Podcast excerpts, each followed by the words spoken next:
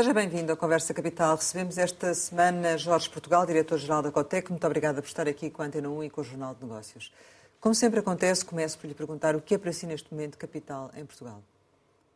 Obrigado uh, pelo convite. É um prazer estar aqui.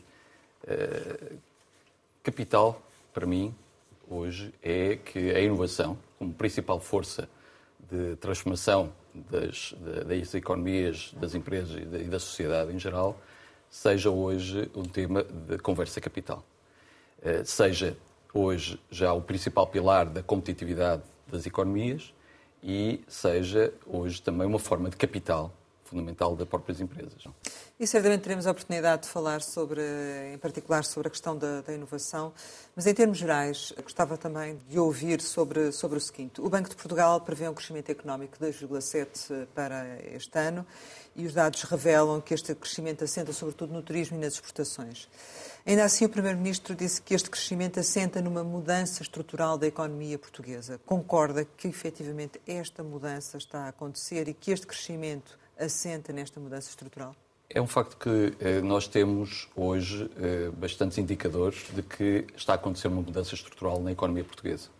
E é verdade que ainda temos, digamos, uma, uma variedade de uh, setores e uma grande heterogeneidade né, no desempenho destes setores, mas o que vemos em, em todos esses setores que uh, quem está na, na, linha da frente, quem está na vanguarda, de facto, assenta o seu modelo produtivo, a sua forma de comercializar, sua forma de relacionar, relacionar com, os, com, com os mercados, em premissas que têm a ver com uh, a inovação, têm a ver com a sustentabilidade, tem a ver com a eficiência com que se geram os recursos, tem a ver com investigação e desenvolvimento, com a aplicação, tem a ver com uma nova relação eh, ou com uma relação muito mais estrutural, muito mais, eh, muito mais eh, constante com a academia e com as universidades, tem a ver com a capacidade de poder incorporar uma maturidade tecnológica nos seus processos, com novas formas de trabalhar e por isso, sim, nós podemos dizer, e há vários podemos falar desses indicadores, há vários indicadores que nos, nos, nos, mostram que em todos os setores, eh, e a Coteco é uma, é uma, uma instituição que tem empresas associadas de todos os setores, nós vemos que quem está à frente, de facto, está, eh, é capaz de competir nos mercados mais exigentes e, e com os concorrentes, muitas vezes de muito maior dimensão, e concorrer com sucesso. Por isso, eu diria que esse processo de transformação, aquilo que nós chamamos a economia da inovação, está efetivamente a acontecer.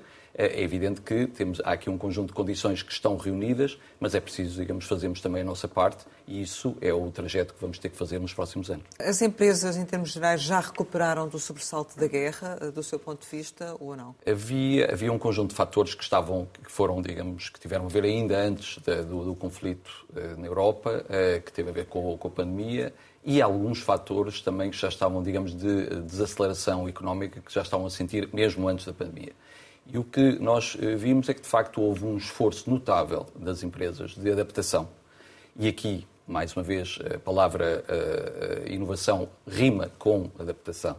E, no sentido de encontrar novas formas de organização do trabalho, e aqui o, o trabalho remoto foi, um, foi uma, uma dessas formas, de encontrar eh, novos, novas áreas de negócio, novos clientes até, porque alguns desses clientes durante a pandemia, digamos, reduziram substancialmente a, a, a atividade. Portanto, isso, encontraram novos mercados também. Encontraram novos mercados, foram obrigados a isso, do ponto de vista, digamos, do, de, Tanto para importar como para exportar, não é? Tanto para importar, e, e, na, e na, pandemia nós vimos, vimos efetivamente que houve uma imobilização da economia, no, no conflito uh, na, na, Ucrânia, nós vimos, uh, de facto, aquilo que já vinha atrás, que foi uma, um arranque súbito da economia, causou, digamos, muita escassez em muitas áreas de, nas cadeias de abastecimento. E esse, esses estoques já estão normalizados? Esses, eh, houve vários, vários, vários efeitos. O primeiro foi essa questão dos, dos estoques, que ainda não estão completamente normalizados. Nós vemos, por exemplo, na área de, que é uma área transversal hoje a toda a, toda, toda a economia, digamos, de produtos inteligentes, que é a parte da microeletrónica, continua a, haver escassez eh, em, muitas, em muitas áreas que, que tem sido, digamos, ultrapassada por soluções técnicas alternativas por fornecedores alternativos e aí as empresas têm sido exímias nesse, nessa, nessa substituição e, e, na procura de, e na concepção de soluções alternativas. Uh, já outro tema foi a questão da energia. a questão da energia, digamos, os preços subiram substancialmente durante, digamos, o período da, do início da guerra. As empresas tiveram que se adaptar e hoje já não é o tema. Houve uma altura em que o tema era, de facto, os custos de energia, exatamente o, contratos que terminavam e que teriam que ser renovados a preços que, a certa altura, poderiam ser, digamos, considerados inaceitáveis ou incomportáveis, mas o que nós vimos fundamentalmente foi, efetivamente, as empresas a adaptarem-se, a, a, a, investirem em energias renováveis, portanto, na prática, de uma forma não só em eficiência, mas também, digamos, numa, numa na produção que é uma produção do futuro. E hoje já não vemos, digamos, os empresários e as empresas preocupadas a referir o tema do custo da energia. Isso Portanto, significa que também já não estão a refletir esse custo no preço ao consumidor, ou seja, já fizeram também essa uh, inversão em função de, desse custo que existia que já não existe ou não? Bom, as empresas não, não reflete uh, nos preços quem quer, reflete quem pode. Uh, e na prática, nós vimos que em diferentes mercados, uh, e muitas, muitas das nossas empresas trabalham não com o consumidor final, mas com, uh, com digamos, clientes intermédios, vimos que puderam, em parte, transferir esses, esses, esses custos, outra parte não. houve, há setores, efetivamente, que não, não foi possível fazer essa transferência completa, mas tem vindo, digamos, a ser adaptado. Também não, este é um período, digamos, é um processo que tem, algum, tem a ver com os sucessivos, eh, os sucessivos ciclos de aprovisionamento e de, e de, e de, e de venda. Nós tivemos ano passado, digamos, um período uh, com, coincidiu com o arranque, com o arranque da, da, economia, um período de aprovisionamento e de compra muito elevado e sentimos que este ano, é isso que os empresários nos dizem, que poderá haver alguma desaceleração, não apenas pela, pelo contexto económico uh, global, mas também porque o ano passado foi um ano, de facto, de arranque de aquisição e de constituição de estoques. Mas isso significa, por exemplo, neste segundo semestre já se poder sentir algum alívio ao nível do, do preço, tanto para os, o, os intermédios como para o consumidor final, ou não? Eh, nós sentimos, de, das conversas que temos tido com os empresários, eh, de facto que há um processo de normalização eh, da, da economia do ponto de vista daquilo que é o equilíbrio entre procura e oferta. Eh, também, eh, digamos, eh, algum menor entusiasmo para, no quadro de, de, poder aproveitar oportunidades que são pontuais e, portanto, uma normalização na relação entre clientes e fornecedores. E por isso, a nossa perspectiva é que, de facto, que haja uma normalização do, do, em termos dos preços e uma, e uma atenuação da inflação. Isso não só, digamos, nos produtos intermédios, uma vez que efetivamente as empresas já conseguiram eh, adaptar-se às circunstâncias e já há uma efetiva redução do, preço de energia, faz sentido também reduzir os apoios às empresas a esse nível que foram prestados pelo Estado? Sim, esses, os apoios que foram prestados foram apoios, digamos, eh, conjunturais para resolver problemas específicos. Não devemos confundi-los daquilo que são os apoios necessários, estruturais necessários à, digamos, transformação à, à tal continuação ou processo de transformação da economia portuguesa, aquilo que nós chamamos a economia da inovação. Estava-me a referir em concreto só a estes pontuais. Eh, esses ainda subsistem em alguns aspectos, nomeadamente a suspensão da taxa de carbono a determinado nível. Do seu ponto de vista, isso faz sentido eh, continuar eh, por mais algum tempo? Quanto tempo? O mercado, em particular a taxa de carbono, é, o mercado europeu de carbono é um, é um mercado que a, que a União Europeia tem vindo a dinamizar e tem vindo, digamos, a tornar gradualmente mais relevante para as empresas.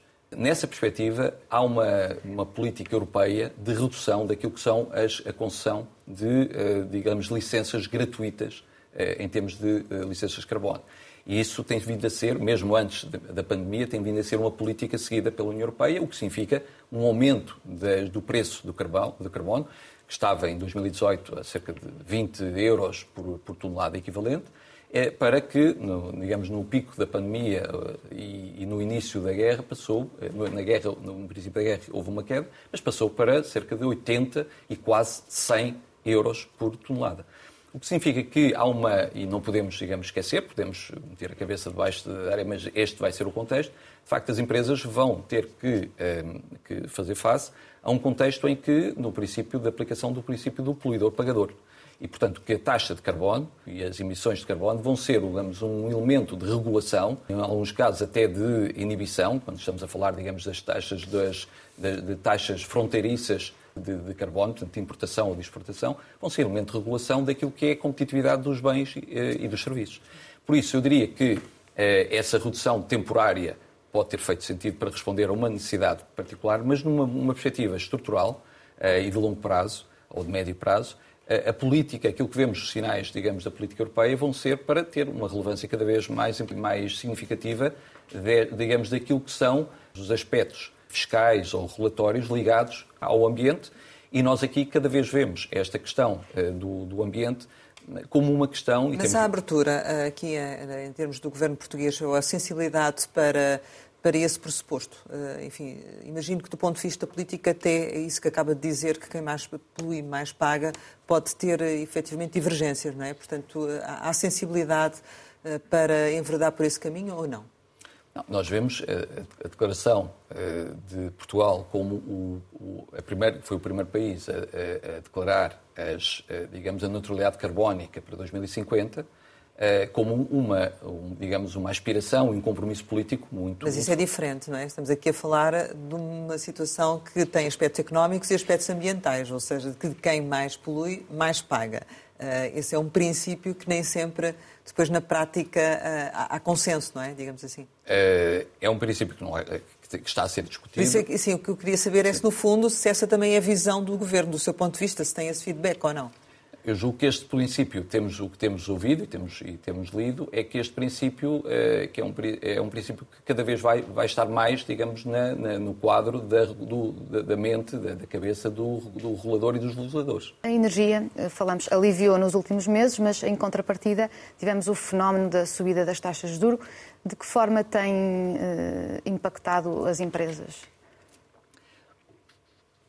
Bom, eh, é evidente que nós hoje vemos os empresários dizer que tinham, uh, tinham uh, linhas de crédito e de financiamento uh, tipicamente 1%, 2%, e agora, digamos, aumentou substancialmente 3%, pode, pode aumentar 3%, 4%. Essas linhas, umas já estão contratadas, outras serão.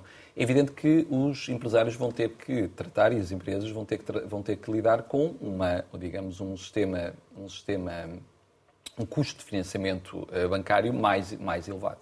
Isso é incontornável. Eh, tem a ver com a política do, do, do BCE eh, e a política dos bancos centrais, de que eh, entendem que não há ainda sinais suficientes de abrandamento da inflação para poder atenuar a subida, a subida de juros.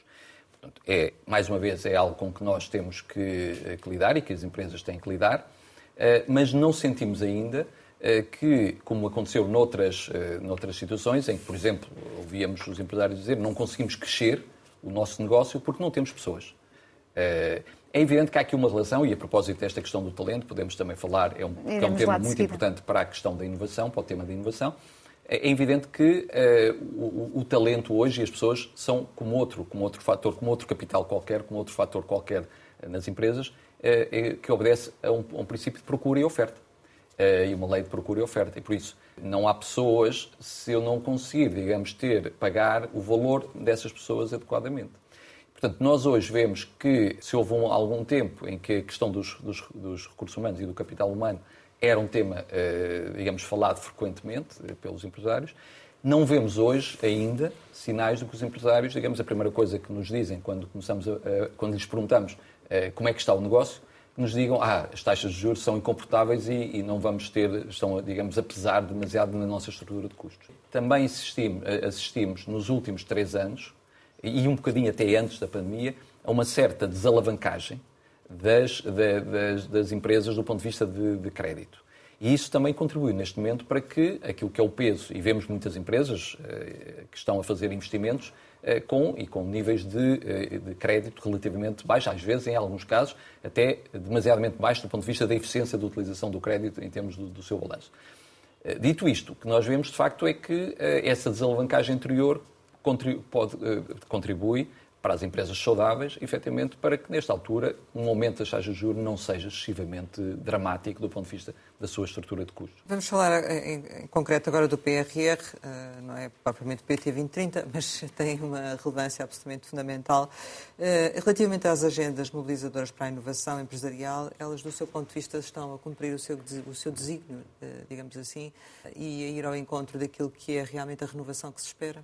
Bom, há um, há um objetivo que está aí, uma premissa que está, eh, digamos, subjacente, é que aquilo que no passado era o, o principal fator de avaliação do investimento público em, em, em investigação, desenvolvimento e inovação produtiva, que era a despesa, era gastar e, portanto, e comprovar que se gastou naquilo que se disse que se ia gastar.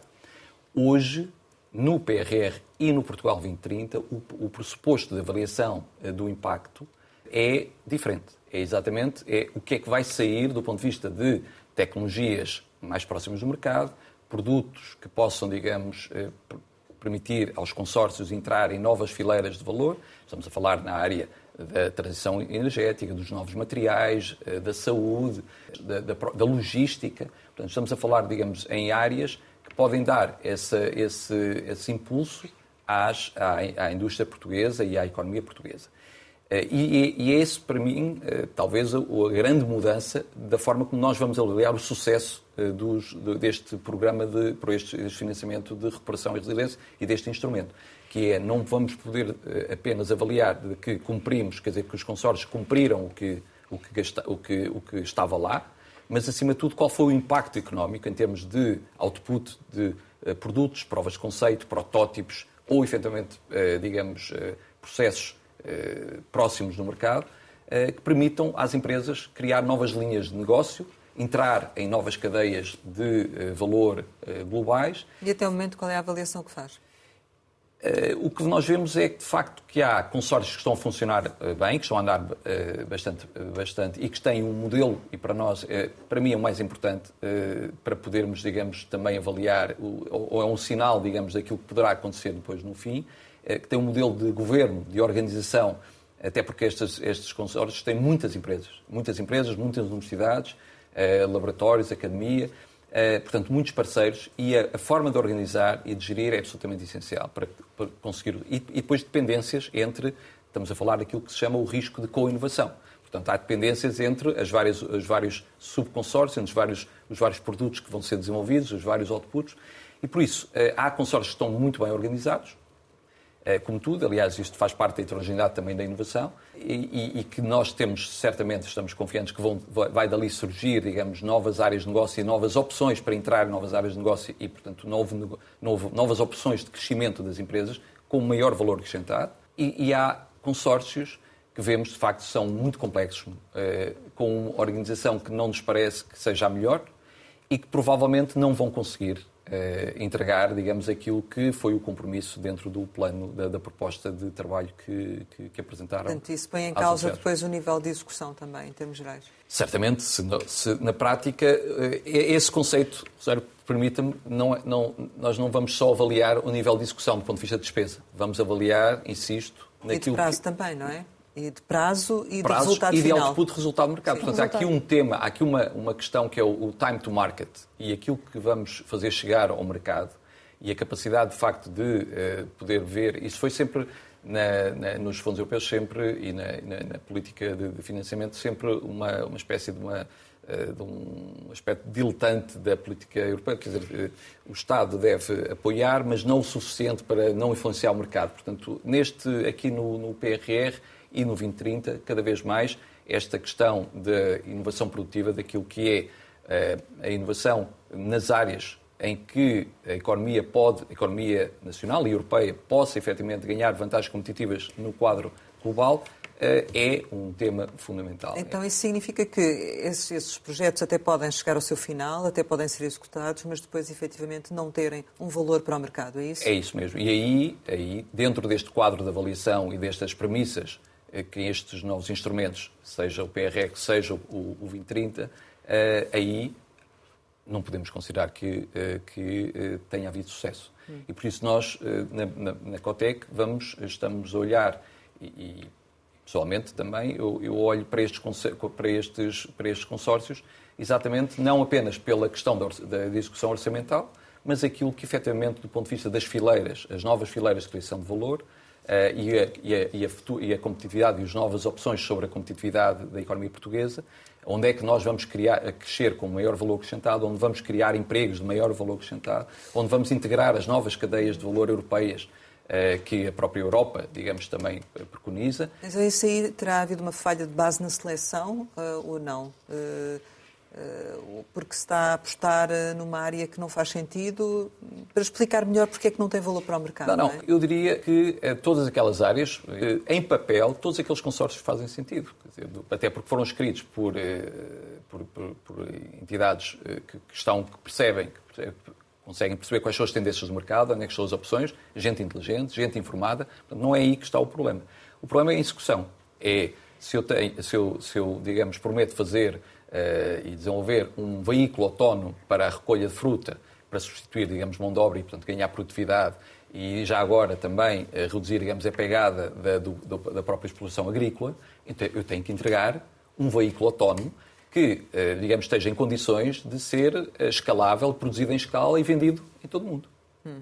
Este é, digamos, o processo de abolição. Agora, se de facto estes consórcios vão ou não entregar esses resultados, eh, vamos ter que ver, e isso tem a ver muito com a organização do consórcio, com a capacidade, os incentivos de cada e, e com as competências de cada participante, sejam, sejam os, a academia, produz o conhecimento, mas que tem que ter uma perspectiva de aplicação do conhecimento. Portanto, a produção do conhecimento pelo conhecimento, sem, sem, sem estar preocupado, digamos, logo à cabeça, como é que, digamos, esse, esse, essa tecnologia vai poder ser comercializada com eh, eficiência, com, a um preço e Mas a um essa preocupação não, é, não, não, não, está patente em todos os o que Nós vemos, o que, eu, o que eu vejo, se me pergunta, é que em alguns casos temos, digamos, a componente das empresas ali, digamos, na primeira fila, a dizer não, não, nós somos, estamos aqui, isto vai fazer parte, digamos, nas novas nossas opções de crescimento, nas nossas, digamos, naquilo que é a recomposição da nossa oferta, daquilo que é, digamos, a própria mudança do, do nosso modelo de negócio, do ponto de vista, digamos, desta, da entrada nestes negócios. E outras não?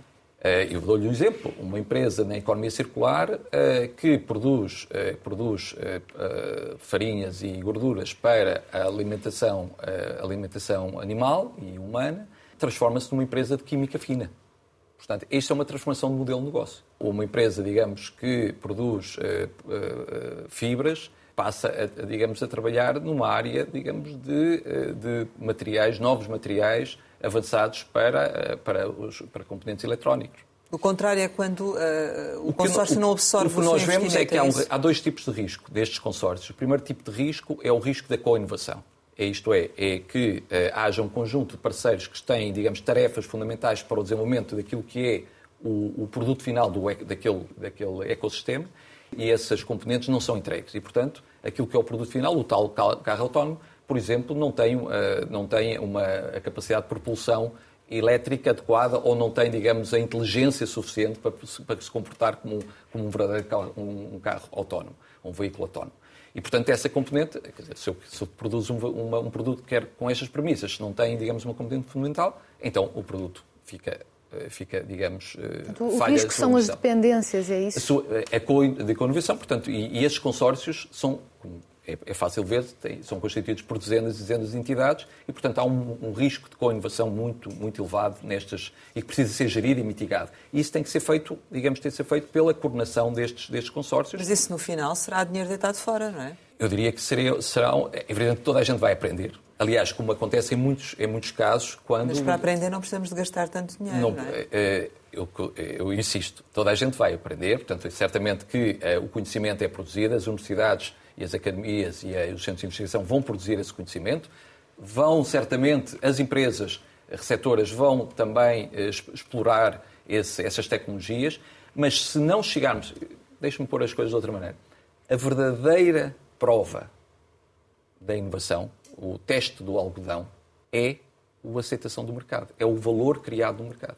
Porque senão será sempre, digamos, remetido, digamos, todo este investimento será um bom projeto científico, ou quanto muito um bom projeto científico e de desenvolvimento e de, e de acumulação de conhecimento, mas não será, digamos, não obserá a prova de mercado, não passará a prova de mercado.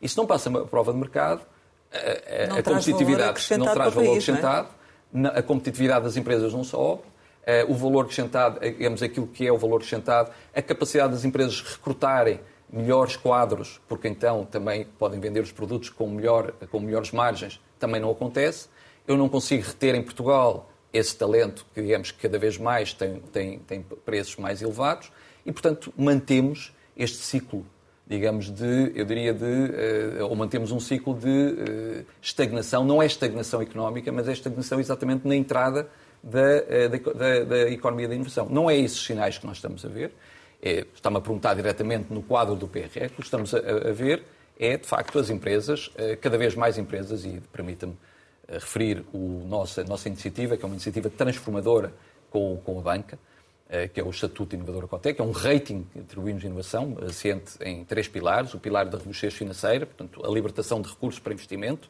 recursos próprios, eh, o investimento em conhecimento e em, e em propriedade intelectual, e depois o desempenho económico nas exportações, nos, nos salários que se pagam, eh, na, na, na rentabilidade, etc. E por isso, cada vez mais, este ano, essa iniciativa, essa iniciativa foi publicada ainda recentemente, vemos que estas empresas inovadoras que têm este, este estatuto que, e têm este, este, rating estão espalhadas por todo o país, por todas as, por todas as, as regiões. Aliás, eh, do ponto de vista territorial, podemos falar também disso, eh, cada vez mais os territórios e as, e as regiões e os municípios olham para estas empresas inovadoras que têm, e, portanto, para, para, o, para o estoque de inovação que conseguem produzir dentro do seu território eh, vemos que estas empresas inovadoras estão em todos os setores de atividade, mesmo aqueles que nós costumamos chamar mais clássicos e mais tradicionais. Eh, e, portanto, que estão cada vez, estamos a falar do texto, o calçado, eh, os, as, as, as, o mobiliário. Portanto... Então é, é preciso manter este nível de investimento na inovação, é preciso aumentar este nível de investimento na inovação, com base também na vossa informação? Eu diria que Considerando já o PRR e Portugal 2030. Do ponto de vista de competitividade da economia portuguesa, há, uma, há bastante heterogeneidade dentro dos setores e dentro da economia. Uh, nós temos cerca de mil, e já é uma amostra, estamos a falar, só para dar um, números, há 4 mil, um pouco mais, 4 mil empresas em Portugal que investem em investigação e desenvolvimento. Que investem, digamos, uh, em ID, uh, e que isto é medido pelos inquéritos oficiais estatísticos. Nós, no, no Estatuto Inovador, eh, concorreram ao Estatuto e conseguiram o Estatuto ao longo destes três anos, eh, desta iniciativa com os bancos, com a banca portuguesa, eh, concorreram cerca de eh, 1.700 ou 1.800, dos quais conseguiram o Estatuto 1.100. Cerca de 25% destas empresas. Portanto, o que significa que dentro destas, 25, 20, 20, destas 1.100 empresas, todas elas são inovadoras, todas elas são competitivas, todas elas são mercados internacionais, todas elas têm praticamente mais de 50% das suas, do seu volume de negócios em mercados, em mercados altamente competitivos, eh, o que nós vemos é que, de facto, mesmo aí, há uma, há uma grande heterogeneidade entre os que investem mais e a média. Só para lhe dar uma ideia, entre os, o último decil, investimento, estamos a falar de seis vezes mais eh, investimento em investigação e desenvolvimento e seis vezes mais uh, nível de detecção de uh, propriedade intelectual, patentes, modelos de utilidade, marcas, etc.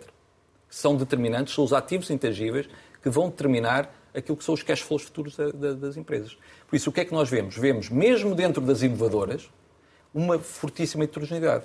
Ora, se estamos a falar dentro deste núcleo duro das 4 mil empresas, eh, eu diria que temos 25 mil empresas que exportam, mas aí, mas se calhar 3, 4 mil empresas que de facto também estão em mercados diversificados. E, portanto, que exportam não só para a Europa, mas para mais do que 3, 4, 5 mercados. Nós temos, digamos, 1.100 eh, inovadoras, portanto, temos um núcleo duro da, da, economia portuguesa a tracionar, digamos, a economia de inovação, que está a evoluir, está a alargar, e, portanto, aquilo que eu respondia é, não é tanto investir mais naqueles que já estão à frente, porque o nível de investimento dessas empresas, digamos, é adequado, digamos, está à sua capacidade de absorção tecnológica, à sua capacidade de levar, digamos, produtos para o mercado, à sua capacidade de marketing, a capacidade de apresentar esses produtos aos. É preciso mais empresas. É, é preciso é mais empresas que considerem, do ponto de vista daquilo que é o paradigma de competitividade essencial, é a inovação. Porque a inovação, sabemos que é difícil, é dura, é, requer paciência, requer experimentação, principalmente somos, se, é, se, é uma pequena empresa com recursos, requer muito foco naquilo que é essencial para o cliente final porque é essa, digamos, a forma também de adaptar às condições que o mercado está a evoluir. Portanto, nessa perspectiva, a ideia que eu hoje diria que a maior parte dos empresários tem uma ideia muito razoável daquilo que, do papel na competitividade, da sua competitividade e na sua diferenciação para o mercado da inovação, da tecnologia, já não tem, e, e, tem a ideia de que, de facto, que o conhecimento que tem dentro de portas não é suficiente. Já depois, qual é a porta que vai bater do ponto de vista da academia ou do parceiro para ir buscar esse conhecimento e para ajudar a resolver os problemas complexos já não é tão, já não é tão elemento, não, não tão evidente. Essas relações com a academia ainda vivem numa estranha, nós chamamos de estranha ilusão de autossuficiência, de, de, de parte. Portanto, é preciso, digamos, e a Ecotec está a trabalhar nesta questão dos, destas sessões que temos realizado por todo o país, itinerantes com a, com a Academia eh, de doutora, doutoramentos e doutorados em ambiente empresarial. Eh, a política pública aqui está a dar um sinal muito importante, do ponto de vista do financiamento, de dar o balanço social das empresas, passar dos licenciados aos mestres, mas também para os doutorados. E sente que o Governo está a ser um parceiro nesta caminhada? A Ecotec tem tido nos últimos uh, sete anos eh, de, e, portanto, a nossa experiência direta, a minha experiência direta, é que, efetivamente, o Governo percebe esta, que a inovação é o pilar fundamental da competitividade, a tecnologia, a transformação tecnológica, a digitalização e agora a sustentabilidade, e por isso tem dado os seus passos, digamos, de acordo com os recursos que tem disponível. Ultrapassados Nós... bloqueios, por exemplo, a nível da administração pública, a nível dos licenciamentos, a nível da justiça. Há um, esforço, uh... há um esforço que eu diria que é, digamos, cíclico, cíclico de aceleração da desburocratização, da eliminação de burocracia desnecessária porque alguma burocracia é importante para formalizar, para criar previsibilidade, para não, criar, digamos, das regras. patentes, por exemplo, é? A questão, a questão das patentes. Permita-me dizer que a questão das patentes é, é, patentes, marcas, modelos de utilidade, portanto, propriedade, é uma forma de proteger o investimento das, das empresas que eu diria que muitas empresas já perceberam isso, aliás, usar, digamos, a propriedade intelectual como um ativo não só para ter para, para os financiadores, para a banca, mas para os clientes. Um, um fator de diferenciação. Eu tenho aqui um processo produtivo este, este, este produto foi produzido com, digamos, uma, um conhecimento que está patenteado, está protegido. Isso é um fator de diferenciação. Uh, mas, acima de tudo, eu diria que uh, é preciso dar aqui um passo e deixe-me uh, falar-me aqui do ponto de vista, de, no caso das patentes, daquilo que é, por exemplo, o regime do Patent Box em Portugal.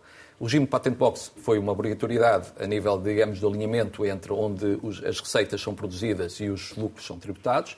Foi traduzido para, digamos, o regime nacional em 2014 mas ainda carece para que as empresas, é um regime, digamos, de isenção fiscal para eh, receitas derivadas de, eh, de, propriedade intelectual, mas o que nós sentimos ainda é que não basta, e isto aplica-se a muitas políticas públicas, não basta apenas ser decretado, digamos, a vontade política, para que depois a política pública possa ter o seu efeito em corrigir a falha de mercado a que se destina.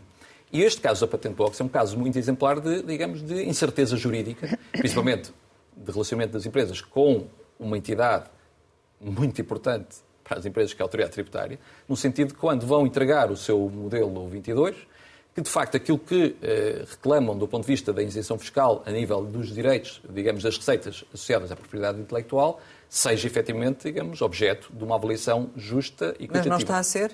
Eu diria que há um trabalho, é um trabalho a fazer, porque há muita ainda, uma, há, é um trabalho, digamos, que, que nós na Cotec estamos a fazer, no sentido de, por um lado, preparar as empresas para um bom reporting contabilístico, exatamente desses, das receitas, dos, dos custos e, de, e das receitas, isso é muito importante, estamos a Mas fazer sabem ao certo quais são as regras ou não sabem ao certo quais são as regras e é necessário a autoridade tributária definir claramente como é que deve ser feito? É, aquilo que está na, na, na, digamos, na legislação eh, tem, na nossa perspectiva, eh, tem, pode ser objeto de interpretação, portanto, tem ambiguidade e, portanto, pode gerar incerteza jurídica na portanto, sua era necessária uma clarificação. E é isso que estamos a fazer. Estamos a trabalhar, por exemplo, em parceria com a Ordem dos Contabilistas uh, Certificados, estamos a trabalhar com os nossos associados da área da consultoria, estamos a trabalhar com a Academia. Porque tem havido casos de má tributação do vosso ponto de vista, é isso? Tem, não, tem havido, o que tem havido é uma inibição muito grande das empresas, só para dar um exemplo. Este é um, é um benefício fiscal. Supostamente, muitas empresas em Portugal têm propriedade intelectual e, e têm receitas,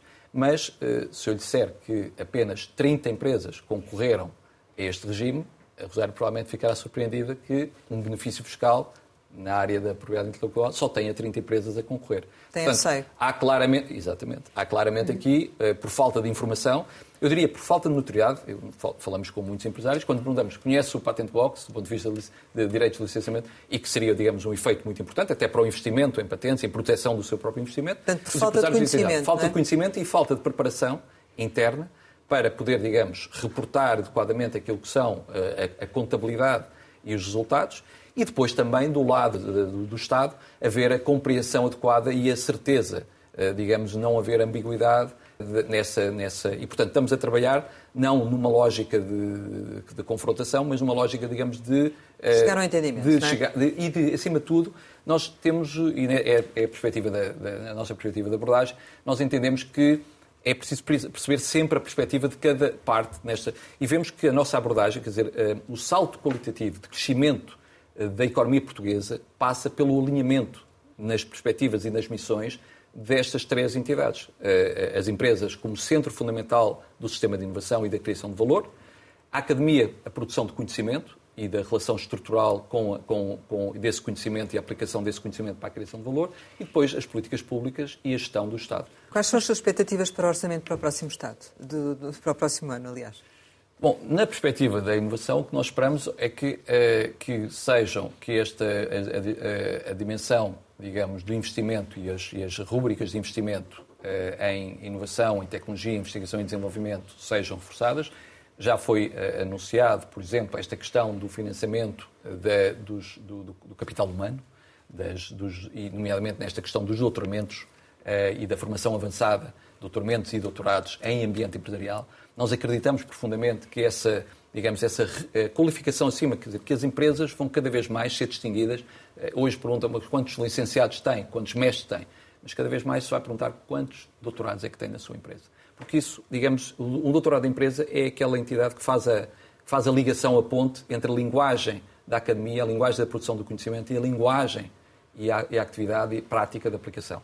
Por isso eu diria que o, o Orçamento de Estado respondendo a estas dimensões de, de investimento em inovação, investimento em investigação e desenvolvimento, em conjunto com aquilo, em composição com aquilo que são os fundos estruturais. Mas de que, forma é que pode, de que forma é que pode efetivamente responder? Porque temos o PRR, temos o Portugal 2030, que papel terá aqui o Orçamento do Estado nesse aspecto e noutros aspectos que são relevantes para as empresas, nomeadamente a nível fiscal? Eu diria, de complementaridade e, nomeadamente, a nível fiscal, voltamos outra vez à questão, quer do, do, do, do regime que já lhe falei, do Patent Box, que obviamente é um certo. regime que, que está no fim do processo de inovação, que é quando as empresas já constituíram, digamos, um produto que vale, um produto, ou uma metodologia, ou, ou uma técnica, que vale a pena ser patenteada, portanto, vale a pena nesse investimento, e, portanto, que, eh, na prática, o Estado reconhecer efetivamente esse esforço e esse risco.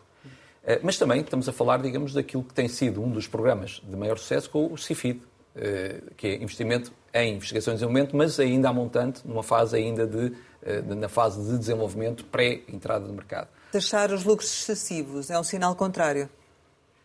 Eu não sei muito bem o que é que é isso dos lucros excessivos, não é? Como é que se consideram e como é que se define o que é que são lucros excessivos. Portanto, eu diria que admito que haja, quer do ponto de vista até académico ou do ponto de vista, digamos, da opinião pública... Há uma fórmula que vai ser aplicada agora. Há uma já. fórmula que, obviamente, que, deve, que, que, é objeto de discussão e não, certamente não é consensual. Agora, o que eu diria é que eh, deixar, eh, deixar qualquer coisa, digamos, pressupõe, eh, deve pressupor, efetivamente, um imperativo ético e, e, e, até constitucional do Estado de uh, olhar para essa atividade e dizer, bom, há aqui, digamos, uma necessidade de redistribuição uh, que, tem, que tem que estar e que tem que estar, digamos, premente e que tem que estar mais intensa, refletida mais nesta atividade. E isso não acontece? Eu diria que, no caso da inovação, eu diria o risco que as empresas assumem e os empresários assumem por apostar e as exigências e, eu diria, digamos, as frustrações eh, e as, os apontamentos eh, e, as, e, aquilo que são os fracassos, até que se conseguir um sucesso. Eh, há um, eu costumo sempre lembrar-me de uma frase de um, de um, de um filósofo estoico, Epictetus, que costuma dizer que um sucesso nunca acontece de um dia para o outro é o resultado de um longo trabalho de investimento. Então está a dizer que o ambiente é, de certa forma, hostil às empresas do ponto de vista fiscal?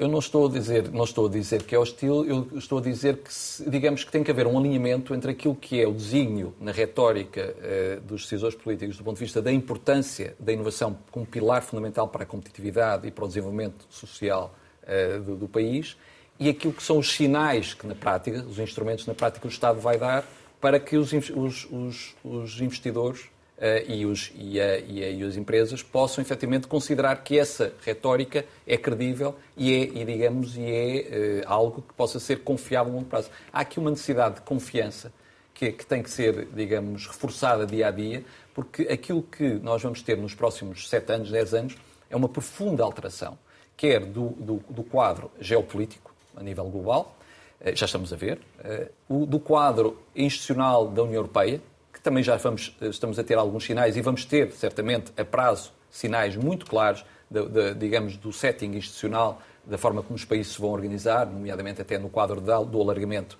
da União Europeia, e depois na questão da competitividade económica, os fatores de competitividade económica. Já falámos das, das questões da sustentabilidade, da eficiência material, da eficiência energética, das da questões da utilização da água. Nós temos muitos, muitos setores que são intensos em água. E, portanto, esta questão do investimento na, na, na eficiência dos recursos, no ciclo de vida, no desperdício, etc., é, um, é algo que nos vai ocupar, que vai ocupar, digamos, o esforço dos empresários, que todos os dias têm que garantir a faturação, os clientes, a fidelização, novos projetos, etc., e ao mesmo tempo têm que olhar para o futuro.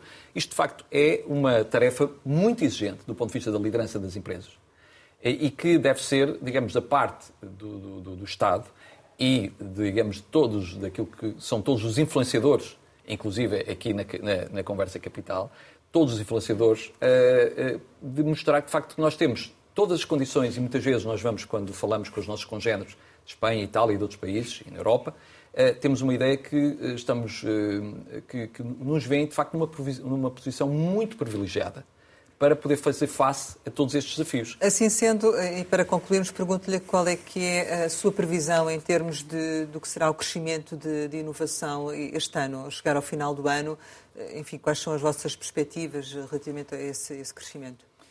Nós eh, temos vindo nos últimos anos a, a, observar um crescimento em investigação, desenvolvimento e depois o, o respectivo, digamos, declinação em, em inovação, eh, que tem crescido a dois dígitos. Estamos a falar, digamos, a cerca de 15%. Essa é uma taxa muito elevada, eh, o que significa, de facto, e já agora o que é, eh, digamos, também meritório é que este crescimento é o crescimento das empresas. Portanto, neste momento estamos com 1,7% do PIB em investigação e desenvolvimento, como indicador, um dos indicadores de inovação, de investimento em inovação, e do qual 1%, mais de 50%, é, digamos, responsável, é da responsabilidade das empresas. A mesma coisa do emprego em posições, em funções ligadas à inovação. As empresas estão dominantes. Portanto, este, esta tendência Como é que poderemos evoluir, sim, até ao final esta, do ano? Esta tendência de crescimento, digamos, numa, numa lógica de curto prazo, nós vemos que está, é positiva. Nós sentimos, digamos, que os projetos que as empresas têm, esses projetos estão, estão empenhados na sua consecução, porque veem, efetivamente, digamos, eh, que esses são aspectos fundamentais da sua competitividade e até mesmo, em alguns casos, da sua, digamos, da sua sobrevivência do ponto de vista de, da sua relevância nas cadeias de abastecimento onde estão incluídas. Portanto, esta questão, insisto, da sustentabilidade, mais do que uma questão de proteção do ambiente, é cada vez mais uma questão de fazer parte ou não fazer parte daquilo do leque de fornecedores em que a empresa, digamos, está alocada. Portanto, se não consegue responder a determinados fatores de competitividade naquilo que são a produção que, que entrega aos seus clientes. Por isso, eu diria que uh, estou positivo eh, tenho uma perspectiva positiva daquilo que é o investimento em, em inovação. É Tem algum valor que, é evidente que, que, é muito que seja possível alcançar no final do ano? Não, eu diria que aquilo que são os sinais que temos, que esta, esta tendência, digamos, de investimento, eh, e vemos, por exemplo, até este aumento das, do, do, número de empresas inovadoras Cotec que tivemos este ano com, com, com, eh, com, com a iniciativa, é um, bom, é um sinal também positivo de mais e mais empresas estão a apostar na inovação. Obviamente há falamos de uma grande, ainda uma grande heterogeneidade, mas o, a tendência é muito positiva, estamos a acelerar, mais empresas estão na economia da inovação e por isso nós sentimos que, efetivamente, que estamos no, no bom caminho. Chegamos ao final e, como habitualmente, lançamos algumas palavras para uma resposta rápida. A primeira são várias palavras. Modelação físico-matemática de escoamentos geofísicos. Bom, essa é uma expressão longa, é, é o tema do meu, do meu doutoramento. Conselho da Diáspora? O Conselho da Diáspora é, eh, foi a materialização há 10 anos daquilo que era uma ideia que nós tínhamos, que é eh, um país que tem eh, uma, digamos, quase tantos portugueses fora do país como dentro, tem que, tem que trabalhar com essas redes. Cavaco Silva? Foi, uh, um, foi um presidente que, que, que, com quem trabalhamos uh, e que, com quem uh, acreditamos que, que, também foi, digamos, participou no momento de transformação da, da economia portuguesa. Lobby? Lobby é algo que nós nos envergonhamos de dizer, mas que se for feito com, com regras e com transparência, eu diria que toda a gente o faz e, e, não devemos ter vergonha de o fazer se é adequado. Silicon Valley? Foi tradicionalmente uma fonte de inspiração, ainda continua a ser, pela, pela capacidade de gerar novas ideias, de implementá-las rapidamente, de poder, digamos, fazê-las escalar uh, com muita velocidade. Uh, hoje já não é o único. Chat GPT? é, foi o primeiro sinal, de facto, visível de uma tecnologia que tem 50 anos, mas que, nesta altura, está, uh, efetivamente, digamos, a atingir um nível de maturidade comercial e de aplicação prática que toda a gente, que toda a gente compreende. Férias? É uma, um aspecto absolutamente fundamental nos tempos que vivemos, de, em termos de, uh, de conciliar e reconciliar uma atividade profissional exigente, mas motivadora também, mas, ao mesmo tempo, momentos de paragem, precisamos de desligar uh, e, e, de, e, de, olhar para outras coisas que são importantes também na nossa vida. Família? Da mesma maneira, também é o nosso refúgio, uh, tem que ser o nosso refúgio sempre quando, digamos, tudo corre mal. Pela Portugal? positiva, é a nossa, o nosso destino comum, é a nossa causa comum, é aquilo que nos une aqueles que estão em Portugal e aqueles que estão lá fora. Jorge Portugal, muito obrigada por ter estado Obrigado. aqui neste Obrigado. Conversa Capital com uh, o diretor-geral da Cotec. E regressamos para a semana, sempre neste dia, esta hora, e claro, contamos consigo.